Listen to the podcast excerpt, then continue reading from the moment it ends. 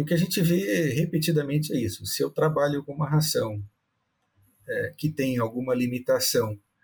não nutricional, mas de ingredientes, né, que não atendem algumas prerrogativas, nutri a nutrição está lá, eu tenho que eu preciso de proteína, de aminoácidos, mas se eles são é, um pouco aquém desse plano de qualidade que eu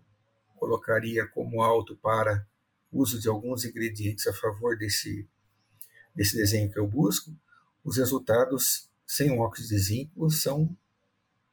mais pesados, né, no sentido de danos. Tá? E se eu tenho uma dieta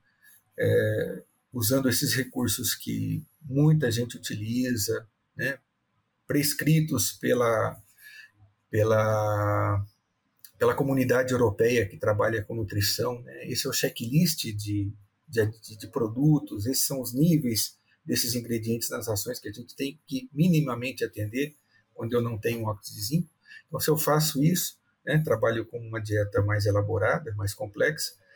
os danos sem óxido de zinco são sensivelmente menores.